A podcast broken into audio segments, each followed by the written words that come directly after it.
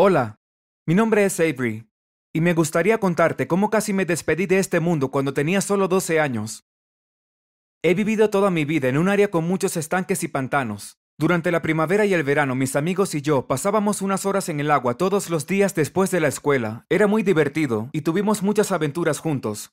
Nunca pensé que mi vida cambiaría completamente por un cocodrilo asqueroso que decidió que me parecía mucho a su almuerzo. Como cualquier otro día de verano, mis mejores amigos y yo salimos corriendo de la escuela hacia el lago más cercano. Hacía mucho calor afuera y era el día ideal para un buen baño. No podíamos esperar a las vacaciones de verano, así que podríamos pasar todos nuestros días en la orilla. Sería muy divertido, como todos los años anteriores, pero tal vez incluso mejor. Después de todo, nuestros padres pensaban que teníamos la edad suficiente para ir allí sin supervisión. Eso fue increíble, y sabíamos que sería el mejor verano de todos.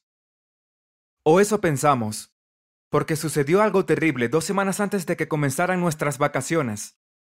Algo que iba a cambiar mi vida por completo, y me mantendría alejado del lago para siempre. No creo que me haya acercado a ningún gran cuerpo de agua desde entonces.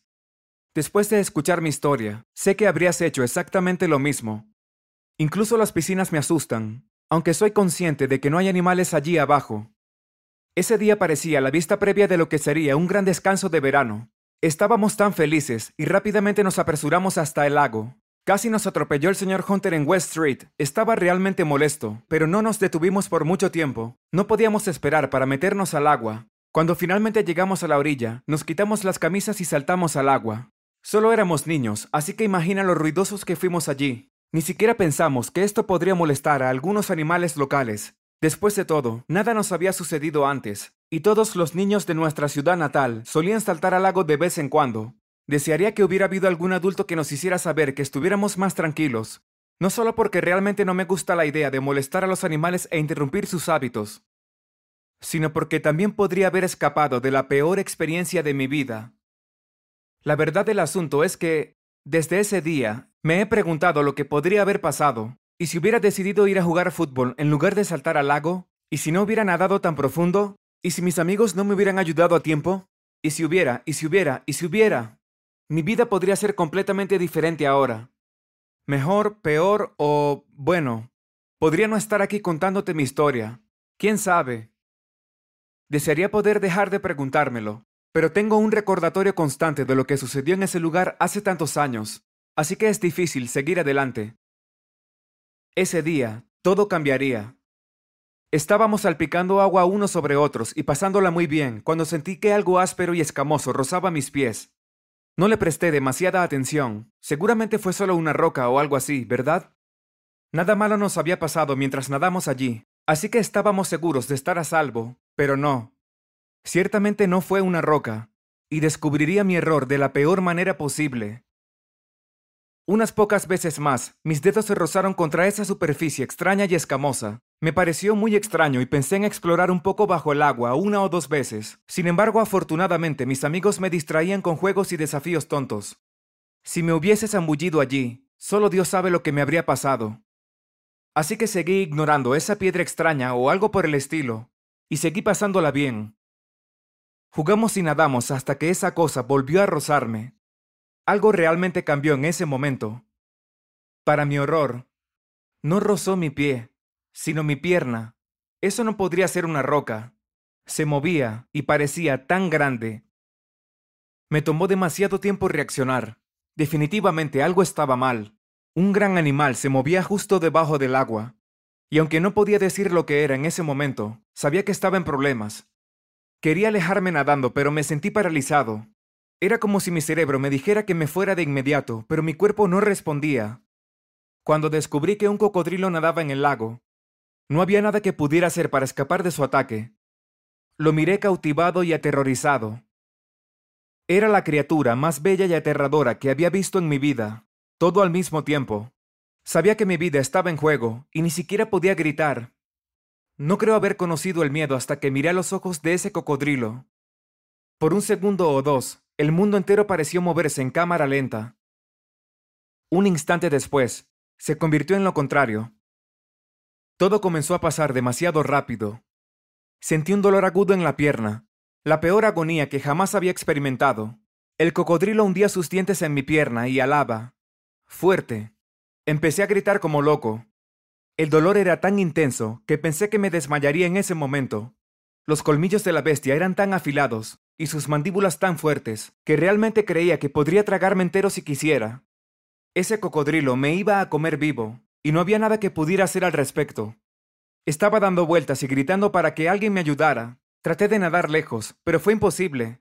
Era tan grande, tan fuerte y tan cruel. Soltó mi pierna solo por un instante, y luego hundió sus dientes en mi cuerpo dañado otra vez. Gracias a Dios mis amigos no se escaparon.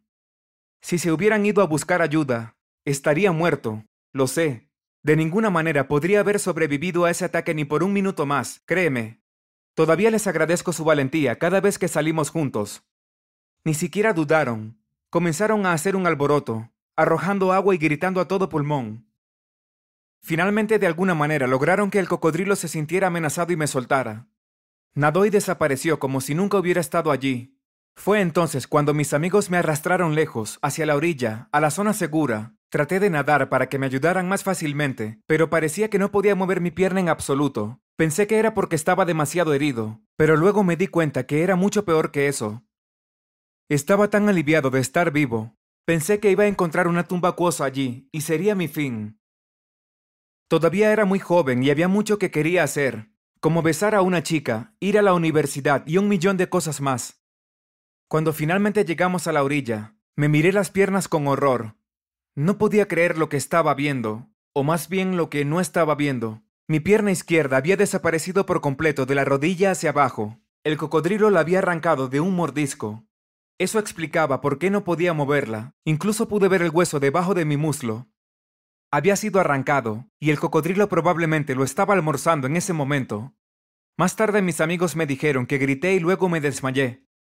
Todavía no sé si fue por el dolor, la conmoción o el pánico que experimenté después de saber que un cocodrilo me dejó lisiado. Realmente no recuerdo nada después de mirar la herida.